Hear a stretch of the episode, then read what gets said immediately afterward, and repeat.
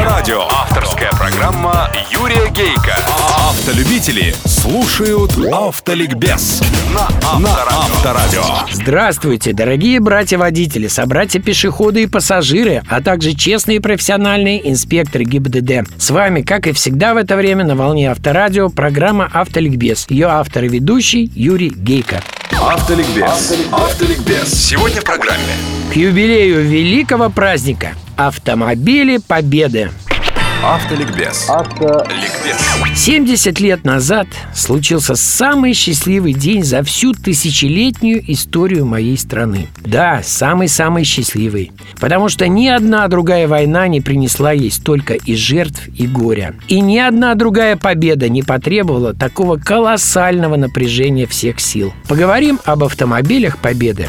Первое использование автомобиля в военных целях в России датировано 902 годом, когда в учениях под Курском приняли участие 10 автомобилей отечественного производства фабрики Петра Алексеевича Фрезе с французскими двигателями и трансмиссиями. Цена каждого автомобиля около 3000 рублей. Корова тогда стоила не больше червонца, лошадь 40 рублей. Во время русско-японской войны 4 года для обслуживания штабов русской армии было направлено всего 10 легковых автомобилей. К началу Первой мировой главное военно-техническое управление императорской армии докладывало в Ставку, что автомобильные части укомплектованы автомобилями 214 марок, для которых требовались шины 139 типов. А где их взять, если большая часть автомобилей русской армии была немецкого производства, той страны, из которой воевали? В 28 году на вооружении Красной армии было 1050 автомобилей. В 1937 году уже 40 тысяч, а к началу Второй мировой 272 600 штук. За всю войну наши заводы изготовили 200 тысяч автомобилей. А знаете, сколько мы получили по ленд-лизу автомобилей, в основном из США? 401 тысячу.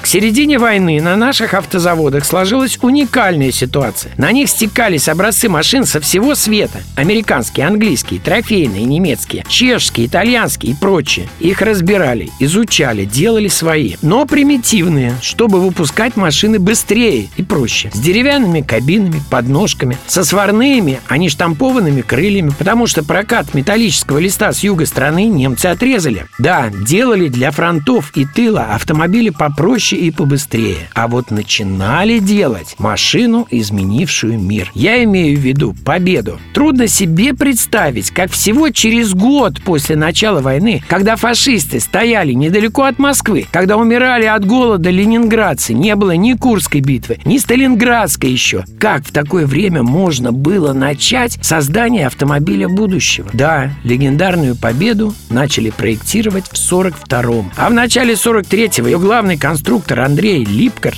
уже докладывал правительству о ходе работ. И 6 ноября 44 года, за полгода до победы, он сам лично впервые выявил победу через заводские ворота. Но это в Горьком, на ГАЗе, который тогда назывался заводом имени Молотова. А в Москве, на ЗИСе, заводе имени Сталина, ныне ЗИЛ, тоже в 42 году начали проектировать невиданный ранее в СССР автомобиль представительского класса, правительственный. ЗИС-110 он назывался. И он пошел с конвейера через три месяца после победы. Чуть подробней о победе. Сначала эту машину хотели назвать Родиной, но вождь сощурился и спросил конструкторов, а сколько будет стоить Родина? Конструкторам стало плохо. А вот вопрос с победой был решен положительно. Победа всегда имеет цену. Если бы мы умели, как говорится, на всю катушку использовать свои преимущества и достижения, то автомобиль «Победа» не занял бы четвертое место на конкурсе «Лучший русский автомобиль», который однажды проводил журнал «За рулем». Четвертый после «Вазовской копейки», отметившей недавно 45-летний юбилей. После первой «Волги» с оленем на капоте и «Десятки». Да, «Десятка» была лучшим российским автомобилем. Да, «Копейка» изменила страну, поставила ее на колеса. Но за всю историю России ее автомобильные конструкторы лишь однажды лидировали в автомобильном мире. И это была победа. Но сначала была «Эмка».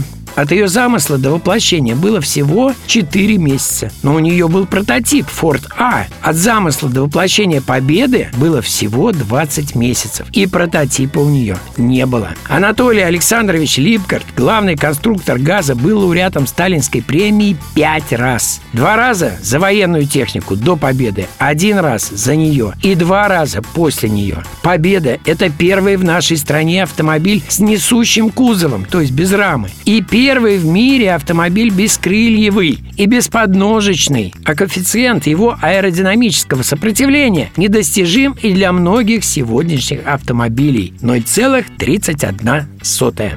Автоликбез. Автоликбез. На сегодня достаточно. Рассказ об автомобилях Победы я продолжу в следующей программе. Удачи вам, друзья, на дорогах страны и жизни и запаса вам на них тормозного пути. С вами на волне Авторадио была программа Автоликбез. Ее автор и ведущий Юрий Гейко.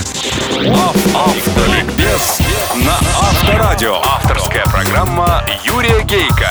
Автолюбители слушают Автоликбез на Авторадио.